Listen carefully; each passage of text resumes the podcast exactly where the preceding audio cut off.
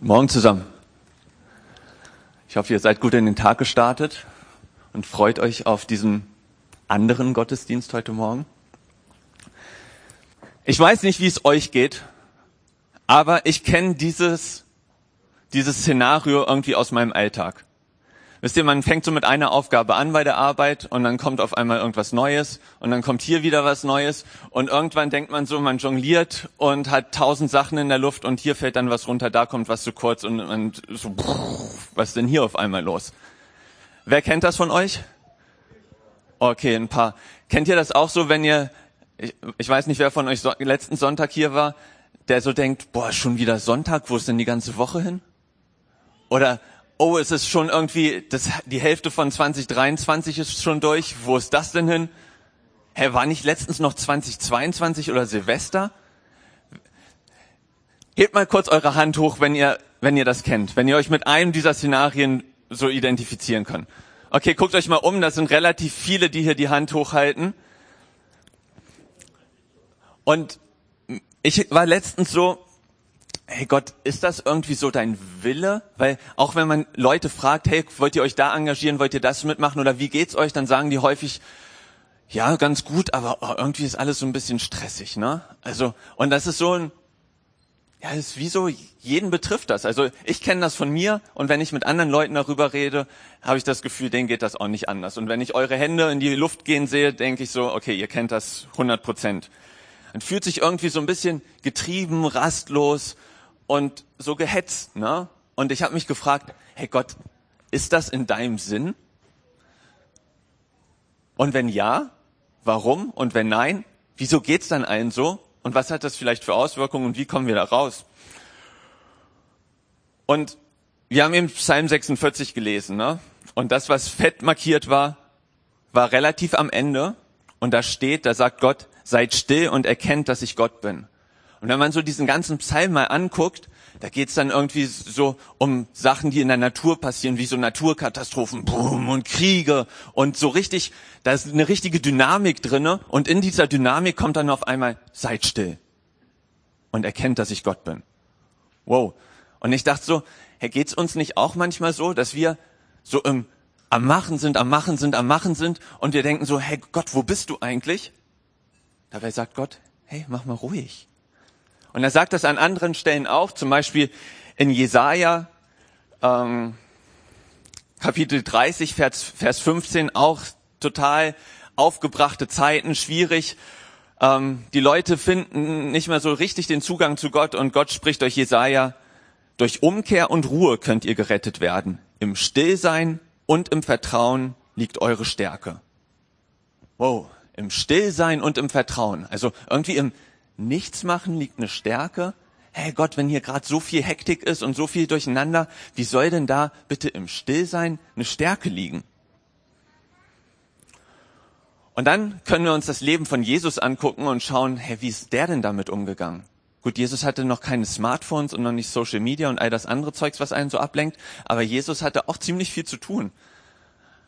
Und da gucken wir später noch mal so ein bisschen drauf, wie Jesus damit umgegangen ist.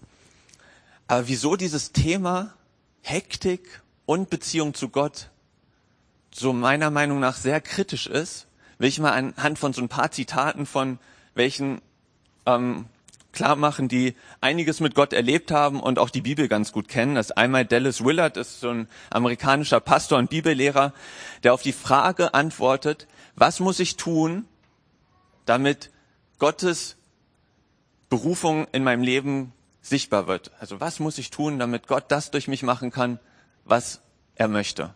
Antwortet er ganz simpel. Reduzier oder ich, ich, du musst alle Hektik aus deinem Leben verbannen. Radikal. Es gibt nichts anderes. Das ist seine Antwort. Alle Hektik verbannen, radikal, nichts anderes. Und Corrie ten Boom ist auch eine Frau, die viel mit Gott erlebt hat, die sagt, wenn der Feind dich nicht zum Sündigen bringen kann, sorgt er dafür, dass du beschäftigt bist. Okay, also zwei intelligente Menschen sagen schon mal auch Hektik und Gott, da ist irgendwie ein gewisser Konflikt. Was meint ihr, wo kommt der Konflikt her? Denkt mal an die zwei wichtigsten Gebote, die Jesus nennt. Er sagt einmal, du sollst deinen Gott, den Herrn lieben von ganzem Herzen, ganzer Seele, mit all deinen Gedanken und all deiner Kraft und deinen Nächsten wie dich selbst. Okay, was hat das jetzt mit Hektik zu tun? Kennt ihr den Spruch, wie man Liebe buchstabiert? Kennt ihr das? Wie buchstabiert man Liebe? Z-E-I-T. Zeit. Unser Gott ist ein Gott, der Beziehungen lebt, der Beziehungen mit uns haben möchte. Und Beziehung kostet Zeit.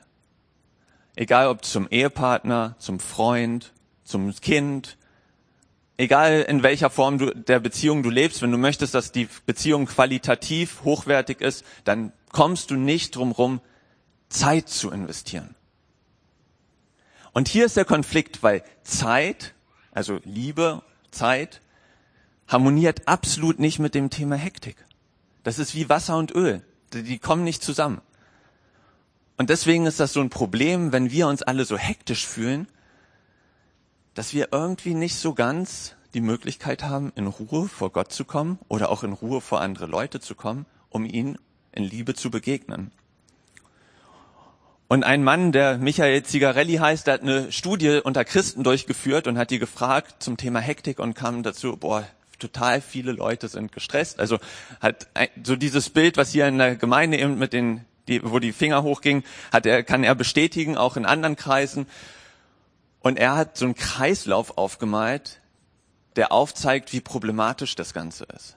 Denn diese Hektik ist ja so wie so ein gewisser Zeitgeist und der hat Auswirkungen auf unser geistliches Leben.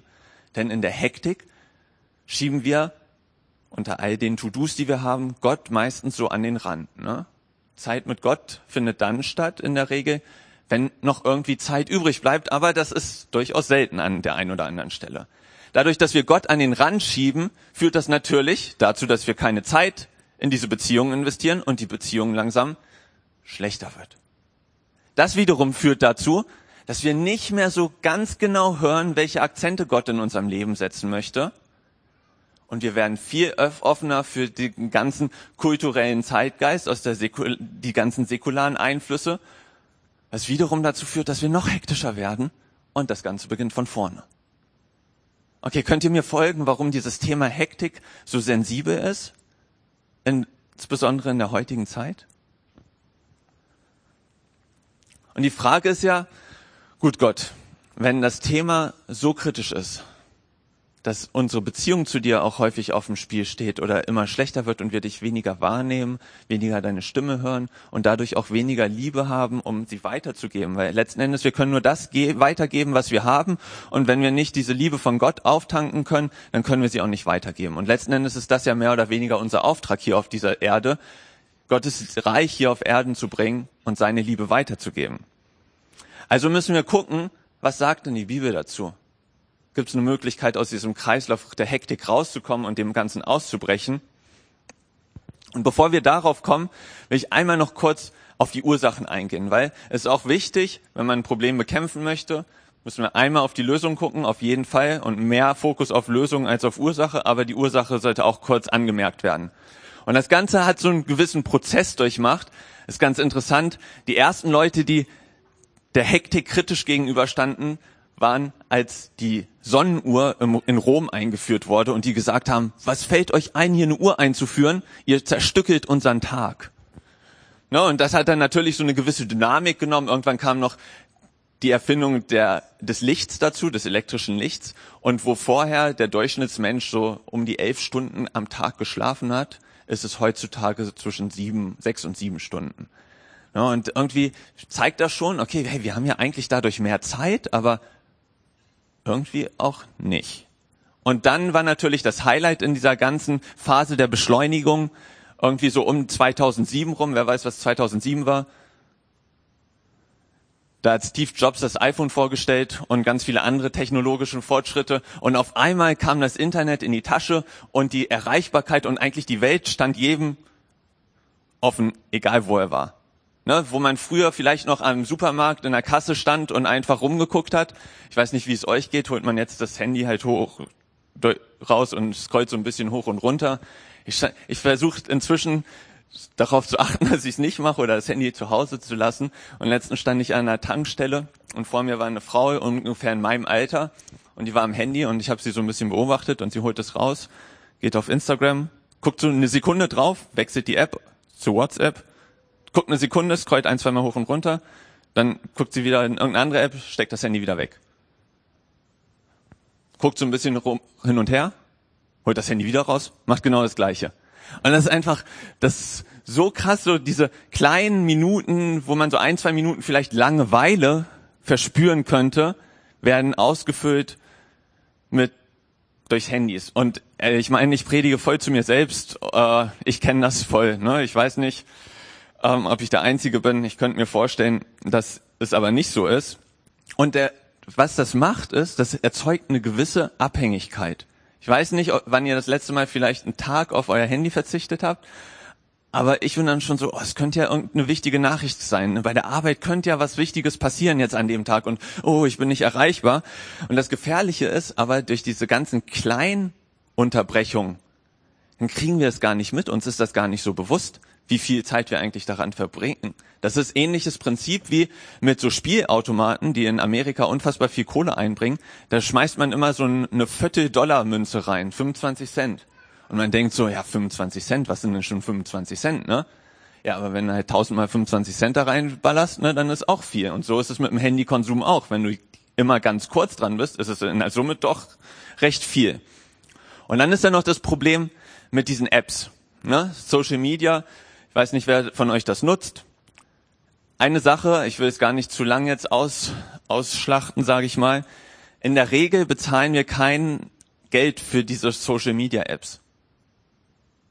Habt ihr euch mal gefragt, wie die ihr Geld verdienen? Die Nutzer sind das Produkt. Die verkaufen die Informationen, die man als Nutzer denen gibt, an die Leute, die dann die Werbung da schalten. Das ist wichtig, weil die Apps werden so konzipiert, das könnt ihr nachlesen. Da gibt es Dokumentationen, wo ehemalige Entwickler sagen, wie die konzipiert wurden. Die sind so konzipiert mit dem Ziel, die Aufmerksamkeit der Nutzer und die Zeit, die sie in dieser App verbringen, zu maximieren. Da geht es nicht darum, dass es den Nutzern gut geht, sondern einfach nur die zeitlich daran zu binden, sie abhängig zu machen. Das ist das Ziel dahinter. So, und das hat natürlich auch Auswirkungen auf die Art und Weise, wie wir unsere Zeit wahrnehmen, wie wir sie nutzen, worauf wir unsere Aufmerksamkeit ähm, setzen. Denn es gibt den Spruch, where focus goes, energy flows, also darauf, worauf ich meine Aufmerksamkeit richte, da geht Energie rein. So, wenn ich mich da ganz viel mit diesem Handy beschäftige, dann geht meine ganze Energie in diese, in die Handys und so das reale Leben oder der Fokus auf Gott, der Fokus auf einen Mitmenschen, der wird immer weniger. So viel zu der Ursache wo ich meine, das ist wirklich ein Kern, warum wir uns so gehetzt fühlen, warum es so hektisch ist. Aber wir haben ja einen guten Gott. Und dieser gute Gott, der weiß, was wir brauchen. Warum? Weil er uns geschaffen hat. Und er weiß auch, wie so die Entwicklung der Zeit ist und letzten Endes ist nichts Neues. Die waren damals, hätten die auch schon genauso gestresst sein können, ähm, nur mit anderen, wegen anderen Sachen weil es letzten Endes um eine Herzenshaltung geht und darum, wie man sein Leben quasi gestaltet. Und da will ich jetzt so ein bisschen drauf eingehen. Die Lösung des Problems ist nicht, oh, der Tag müsste eigentlich ein bisschen mehr als 24 Stunden haben. Wenn er so 30 hätte, dann hätte ich sechs Stunden mehr. Die würde ich natürlich nur für Gottes Gegenwart nutzen und dem Dienen von Menschen. Glaube ich nicht. Ähm, Außerdem ist es nicht möglich. Und Gott hält auch, glaube ich, nicht mehr die, die Sonne an, wie er es einmal im Alten Testament gemacht hat, wo er die Zeit angehalten hat. Nein, das ist nicht die Lösung. Aber die gute alte Kinderkirchenantwort, Jesus ist die Lösung. Und Jesus ist wirklich die Lösung. Und ich sage euch auch warum. Wir sehen Jesus häufig, glaube ich, als Retter, Erlöser und Heiland, Messias. Und das ist er auch. Das möchte ich jetzt gar nicht äh, ver verleugnen, sondern Punkt, so ist er. Aber er ist auch Lehrer. Damals in Israel, als er aufgetreten ist, während seiner, seiner Zeit, ähm, war er ein Rabbi. Und was ist ein Rabbi? Ein Rabbi ist ein Lehrer, der Jünger bei sich hat. Jünger ist vielleicht so ein bisschen christlich abgedroschen, vielleicht an der einen oder anderen Stelle. Lass uns sagen, er hatte Azubis, Lehrlinge. Okay? Er wollte uns was mitgeben. Und die Aufgabe von so einem Lehrling, der dann mit Jesus unterwegs war, war, mit ihm Zeit zu verbringen, um zu werden wie er, damit, wenn er dann irgendwann nicht mehr da ist, man in Situationen, wo man herausgefordert ist, weiß, ah, wie würde denn der Jesus reagieren jetzt in dieser Situation? Das war die Aufgabe eines Jüngers oder eines Azubis, wenn er mit Jesus unterwegs war oder mit irgendwem anders. Aber wir wollen uns ja jetzt besonders Jesus angucken. Und so ein Lehrer hatte in der damaligen Zeit immer eine Sache mit dabei. Ein Joch. Aha. Denkt ihr euch, so ein Joch ist ja ein Bild aus der Landwirtschaft, wo, wo es damals, als es noch keine Trecker gab oder so, hat den Karren, der geflügt hat, haben halt zwei, zwei ähm, Ochsen gezogen und die hatten halt so ein Joch auf dem Rücken liegen und haben das dann das Ganze gezogen. Und in der damaligen Redewendung in Israel hat man aber gesagt, auch die Rabbis haben ein Joch. Und zwar hat das Joch bedeutet, dass es die Art und Weise ist, wie der, die Person die damalige Tora liest und wie er das Leben gestaltet, wie er durch das Leben geht, wie er den Menschen hilft, die Lasten des Alltags zu tragen.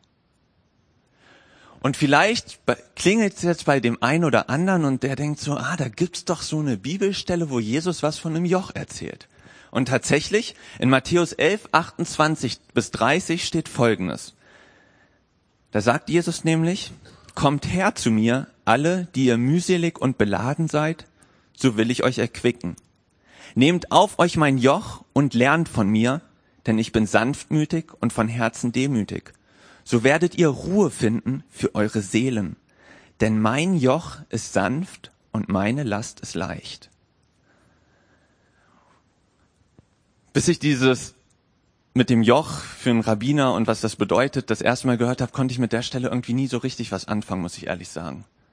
Und jetzt habe ich das gehört und dachte so, boah, ich fühle mich gerade einfach aus Grund, auf verschiedenen Gründen fühle ich mich manchmal echt so mühselig und beladen und denk so, boah, Gott, ey, ne, ich kann nicht mehr. Und dann lese ich diese Stelle und diese Interpretation dazu und denk so, oh, es gibt, es gibt Hoffnung, es gibt eine Lösung für dieses Getriebensein, für dieses Gehetztsein. Und zwar die Art und Weise, wie Jesus sein Leben gestaltet hat und wie er mir auch beibringen möchte, durch das Leben zu gehen. Denn er möchte mir die ganzen Herausforderungen nicht abnehmen. Er will uns nicht rausreißen und alle unsere Probleme wegschaffen, sondern er möchte uns zeigen, wie wir unsere Probleme mit einer gewissen Leichtigkeit und innerer Ruhe bewältigen können. Und das ist wichtig zu wissen. Christ sein und Jesus nachfolgen heißt nicht, dass es immer Friede, Freude, Eierkuchen ist, sondern es ist herausfordernd. Aber mit Jesus können wir diese Herausforderung meistern. Und er lädt uns dazu ein und sagt, hey, kommt zu mir, all die ihr mühselig und beladen seid. All ihr, die ihr hektisch im Alltag unterwegs seid, die ihr gestresst seid, die ihr nicht wisst, wie ihr mit den ganzen To-Dos und den Herausforderungen umgehen sollt. Und er möchte Ruhe geben für unsere Seelen. Okay, erstmal schön. Ist vielleicht auch ein bisschen theologisch. Aber wie sieht das jetzt praktisch aus, oder? Kennt ihr das, wenn man so denkt, so ja, die Bibelstelle, oh, die hört sich richtig gut an und ja, so macht das auch irgendwo Sinn. Aber wie kann das denn jetzt praktisch für meinen Alltag aussehen? Und da können wir von ehemaligen, also in erster Linie von Jesus lernen, aber auch von welchen, die lange Zeit mit Jesus unterwegs waren und da gewisse bewährte Sachen etabliert haben. Unter anderem die Mönche. Ich weiß nicht, wer sich von euch so ein bisschen mit Mönchen auseinandergesetzt hat, aber die ersten Mönchsorden sind entstanden, als das römische Reich immer mehr zerfallen ist das Christentum war inzwischen Staatsreligion und es war einfach ein moralisches drunter und drüber. Also vielleicht ähnlich zu unserer Zeit heute, vielleicht auch ein bisschen schlimmer oder nicht so schlimm, das wage ich nicht zu beurteilen.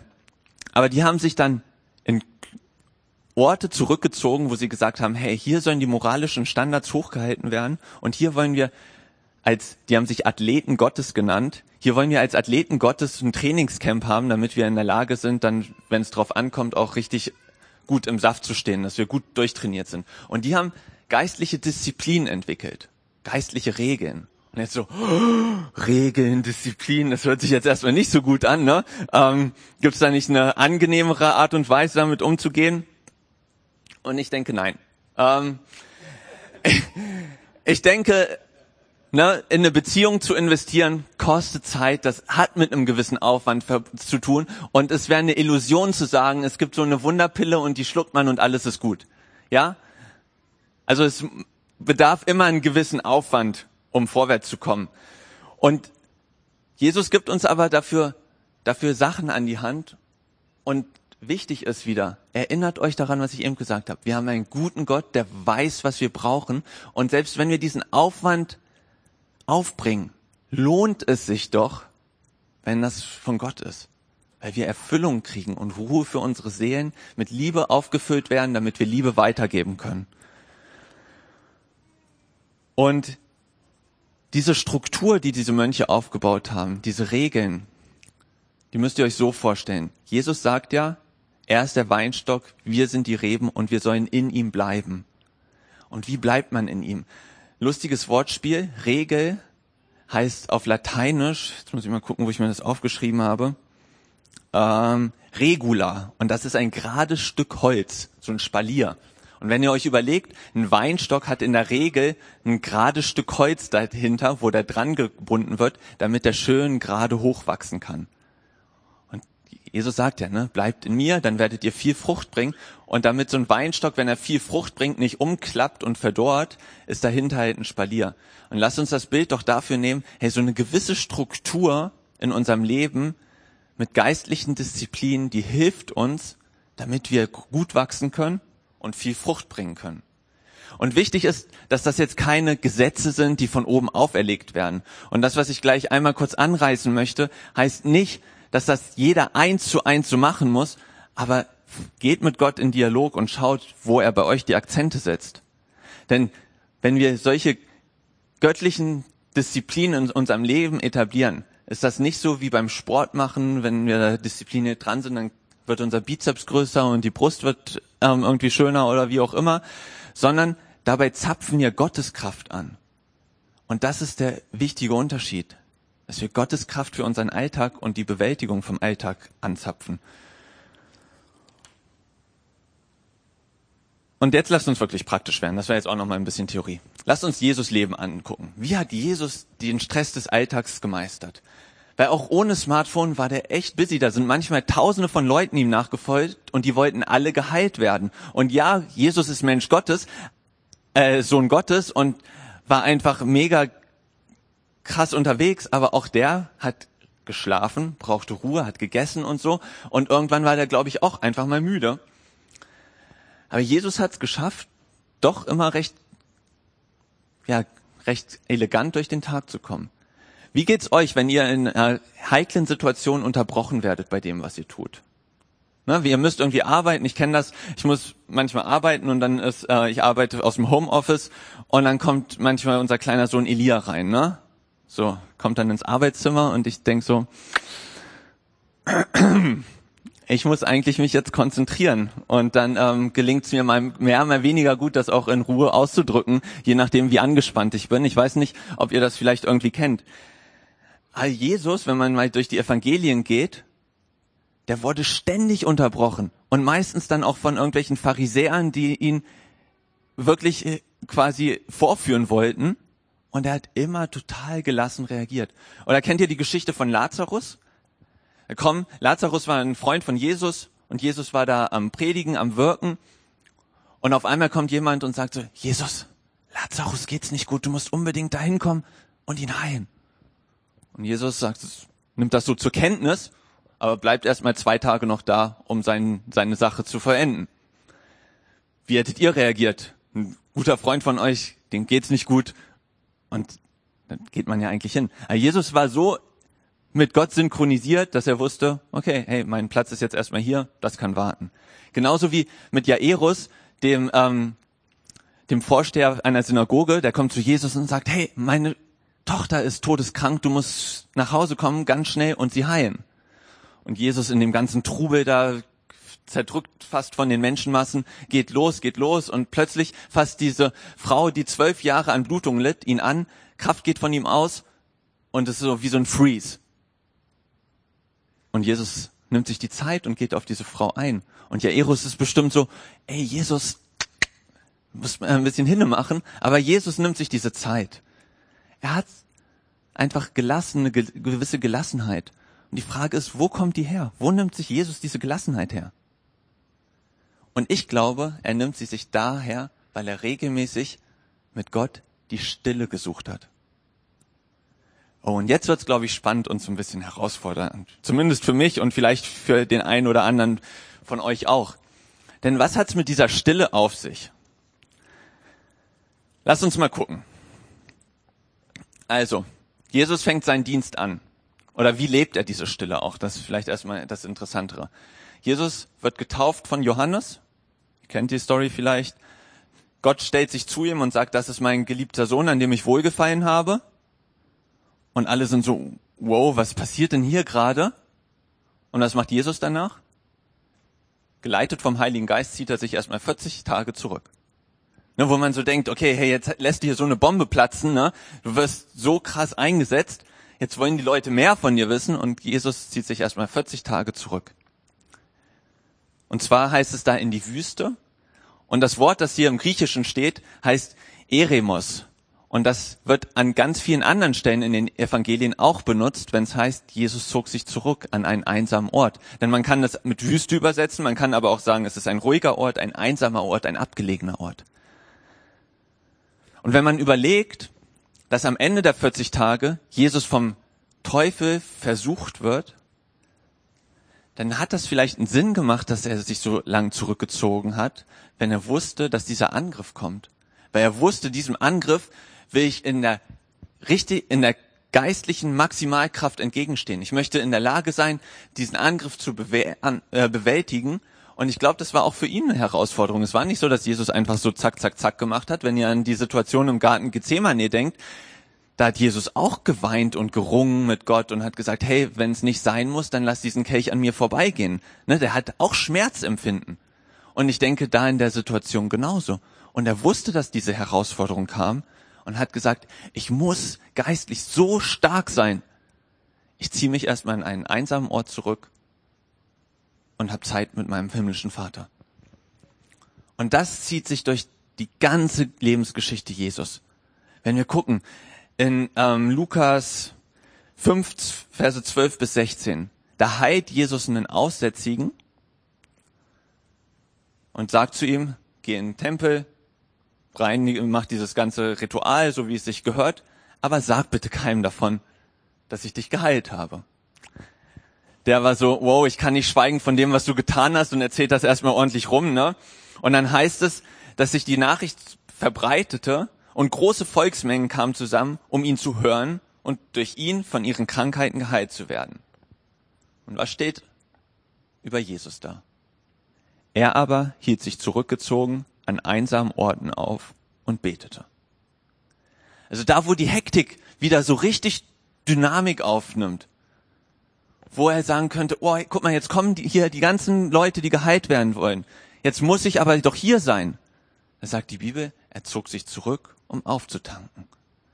Hey, und ist das vielleicht einfach ein Hinweis für die Art und Weise, wie wir mit Hektik umgehen sollen? Wenn wir das Gefühl haben, wir kommen einfach nicht mehr klar, dass wir uns erst recht zu Gott hingeben sollen und hören sollen, zur Ruhe kommen sollen, Ich denke, dass wir das brauchen. Und ich glaube, das ist wertvoll.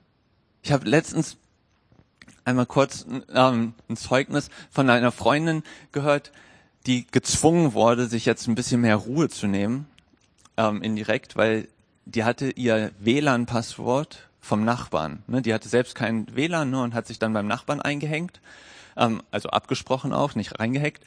Und dann ist, die, ist der Nachbar plötzlich umgezogen und von heute und morgen war das WLAN auf einmal weg und die wohnt an einem Ort, wo es halt auch kein Netz gibt. Ne? Das heißt, sie war erstmal so, kein Internet mehr. Und sie hat erzählt, dass sie sonst ganz viel bei YouTube Videos geguckt hat und so. Und auf einmal konnte sie das nicht mehr machen.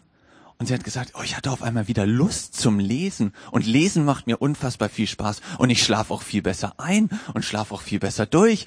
Und es war so, Ah, krass. Das kann also Ruhe so ein bisschen auslösen. Und vorhin gingen ja ganz viele, ganz viele Arme hoch, als es darum ging, oh, dass ihr diese Hektik im Alltag kennt. Und ich habe ein Geschenk für euch, bevor es mit der Predigt weitergeht. Ich schenke euch fünf Minuten jetzt mit Gott. Weil ihr seid ja sowieso hier. Und ihr könnt nicht weglaufen, ihr könnt theoretisch weglaufen, aber naja, jeder sieht euch, wenn ihr wegläuft. Spaß. Nein, also es gibt ja, es gibt ja innere Ruhe und äußere Ruhe. Ne? Die äußere Ruhe kann man recht schnell schaffen. Ne? Wenn wir jetzt hier alle ruhig sind, ist eine relativ gute äußere Ruhe. Aber dann geht meistens die innere Ruhe los, die wir mit der äußeren versuchen zu übertönen. Dann kommen nämlich die Gedanken. Wow, und das kann herausfordernd sein. Aber was ist, wenn wir uns diesen herausfordernden Gedanken in Gottes Gegenwart stellen? Gedanken von Minderwertigkeit, vielleicht von Depression, von Angst, von Süchten. Was ist, wenn wir uns in Gottes Gegenwart diesen Gedanken stellen und sagen, hey Gott, du siehst meine Gedanken. Ich gebe das hin und dann einfach mal warten, was Gott damit macht. Hey, und das sind jetzt, jetzt fünf Minuten, in denen ihr einfach mal Gottes Gegenwart schmecken dürft. Und wir machen bewusst keine Musik an, macht die Augen zu und sagt, Gott, hier bin ich. Und dann geht's gleich weiter. Okay, ihr Lieben. Könnt langsam wieder zurückkommen. Als ich das so die ersten Male gemacht habe, dachte ich so nach zwei Minuten, boah, müssten nicht eigentlich schon fast eine gefühlt eine Stunde vorbei sein und dann guckt man so auf die Uhr, oh, zwei Minuten erst. Ja. Es ist manchmal schon herausfordernd, die Stille zu suchen. Aber ich denke, es ist wert, weil Gott uns in dieser Stille begegnen möchte. Und wir es im Alltag häufig nicht hinbekommen. Und ich möchte euch ermutigen, wenn ihr gerade sagt, boah, diese Stille hat mich irgendwie, Gott hat mich da bewegt. Wir haben hier so zwei Pavillons aufgebaut, da könnt ihr nach dem Gottesdienst noch hingehen und da einfach verweilen und sagen, okay, hey Gott, ich möchte anknüpfen. Und ansonsten überlegt wirklich, ne? Unser Leben braucht eine gewisse Struktur, wie wir Gott im Alltag integrieren. Und wenn wir da keine Struktur haben, dann vergeht, verdorrt unser Weinstock. Und wir bringen nicht das, was Gott für uns vorhat. Und deswegen überlegt jeder für euch. Für die manchen, äh, für manche ist das frühmorgens aufstehen.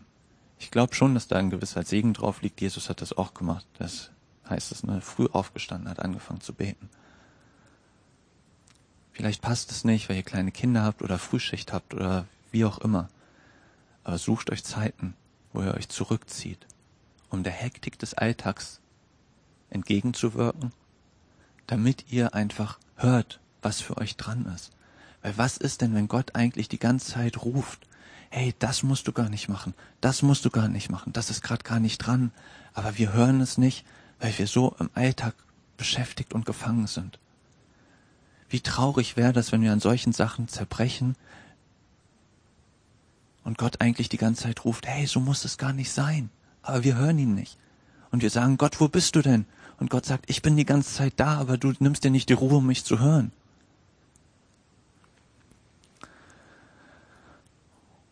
Und nur noch zwei andere Punkte, die ich kurz anreißen möchte zum Abschluss, was Jesus sonst noch gemacht hat, die in eine ähnliche entschleunigende Richtung gehen. Jesus hat den Sabbat gehalten. Jesus hat sich an Gottes Rhythmus für unser Leben gehalten, der daraus besteht, sechs Tage zu arbeiten und einen Tag zu ruhen. Und den Tag dann aber wirklich zu ruhen. Und Sabbat oder Schabbat heißt aufhören, innehalten, sich freuen und genießen. Und ich glaube, Gott möchte, dass wir so einen Tag in der Woche haben, wo wir innehalten von dem, was uns sonst die ganze Zeit beschäftigt. Und genießen, was er für uns hat. Das ist was Schönes. Genauso wie die Ruhe was Schönes sein soll. Wo Gott unsere Seele berühren möchte. Damit wir bereit sind, die Liebe, die er uns gibt, an andere weiterzugeben. Denn wir können nur das geben, was wir haben. Und das auch bei, gerade bei diesem Sabbat merke ich das bei mir immer auch so ein Vertrauensschritt, ne? Weil ich so denke, boah, ich habe eigentlich genug zu tun, um den Tag auch noch ganz gut zu füllen. Aber Gott, ich möchte dir vertrauen, dass wenn ich dir diesen Tag gebe, dass du mir hilfst, das, was ich machen muss, an den verbleibenden sechs Tagen zu schaffen, oder du mir sagst, hey, das muss gar nicht gemacht werden und sich da das Problem dann dadurch löst. Und dann noch eine Sache. Jesus hat, glaube ich, einen recht bewussten Lebensstil gehabt, was Konsum angeht. Das leite ich aus den aus den Gleichnis zum Beispiel mit dem Samen, der auf die Erde fällt, ab, wo er sagt, bei dem Samen, wo, äh, der halt auf die auf die Straße oder auf den auf die genau auf die Straße fällt beziehungsweise auf die Erde mit wenig Untergrund, da heißt es, aber die Sorgen dieser Weltzeit und der Betrug des Reichtums und die Begierde nach anderen Dingen dringen ein und ersticken das Wort und es wird unfruchtbar. Wir leben in einer Gesellschaft, die schon sehr konsumorientiert ist, wo es darum geht, hey, in uns werden Wünsche geschürt, dass wir Sachen brauchen, die gar nicht so unsere Grundbedürfnisse stillen. Jesus sagt, unsere Grundbedürfnisse sind Essen und ähm, Kleidung. Er sagt, trachtet zuerst nach dem Reich Gottes und all das wird euch hinzugetan werden. Was ist all das? Essen, Trinken und Kleidung. Vielleicht kann man hier in den Breitengraden noch sagen, Dach über dem Kopf ist auch ganz nett. Ähm, aber das war's. Und ich glaube, Jesus hat sich auch daran gehalten. Er hatte nicht tausend Sachen, die einen abgelenkt haben. Nicht, dass ich sage, das ist grundsätzlich alles schlecht, aber es kann auch sehr ablenkend sein. Wenn man sagt, oh, hier ist noch ein Hobby, das muss ich auch noch nutzen und hier und da, da geht einfach auch viel Zeit, viel Zeit drauf. Und ich möchte euch wirklich ermutigen. Ne, wir leben in einer hektischen Welt. Das nimmt jeder wahr. Aber wenn wir auf Jesus schauen und uns inspirieren lassen von der Art und Weise, wie er sein Leben geführt hat und das in unser Leben in unseren Alltag einfließen lassen, dann denke ich, dass wir einen Unterschied hier in dieser Welt machen können, weil wir in Ruhe wandeln können und nicht chaotisch und gehetzt sind. Und was für ein Zeugnis ist das für die, die chaotisch und gehetzt sind? Wie schön ist das denn? Man muss sich gar nicht anstrengen, Gottes Wort weiterzugeben. Die Leute kommen von sich aus auf uns zu und sagen, hey, was ist denn bei dir los? Du bist ja total ausgeglichen. Und dann könnt ihr sagen, ja, weil mein Lehrer mir zeigt, wie ich zu leben habe. Und dieser Lehrer ist nicht irgendeiner, sondern ist der größte Lehrer, den, der je auf dieser Erde gewandelt ist. Und da möchte ich euch ermutigen, dass ihr diesen Weg geht. Ne? Manchmal kommen so Ausreden, oh, keine Zeit. Und ja, wenn ihr wirklich keine Zeit habt, dann tut's mir leid, dann ist das vielleicht so. Aber vielleicht ist es auch einfach so, dass man einige Sachen sein lassen soll, lassen muss, weil die Zeit mit Jesus einem wichtiger wird. Und ich möchte für die, die sich von dem Thema angesprochen gefühlt haben, äh, ein Buch tatsächlich äh, einmal kurz erwähnen, das von John Mark Comer, das heißt das Ende der Rastlosigkeit, ähm, das ich gelesen habe, wo ich einfach viel Inspiration jetzt für die Worte gefunden habe, die ich mit euch geteilt habe. Und ich finde es sehr empfehlenswert. Mich hat sehr angesprochen in meinem hektischen Lebenszustand gerade. Und ich habe einfach Hoffnung, dass ich mit Jesus wirklich da in eine Ruhe komme, von der nicht nur ich profitiere, sondern auch meine Familie und alle Menschen, die mit mir ähm, zu tun haben. Und genau, ich wünsche mir für euch auch, die ihr vorhin alle die Hände fleißig gehoben habt, die ihr wisst, wie es ist, wenn es hektisch ist, dass ihr da in Gottes Ruhe kommt und ein entschleunigtes, erfülltes Leben mit ihm führen dürft. Amen.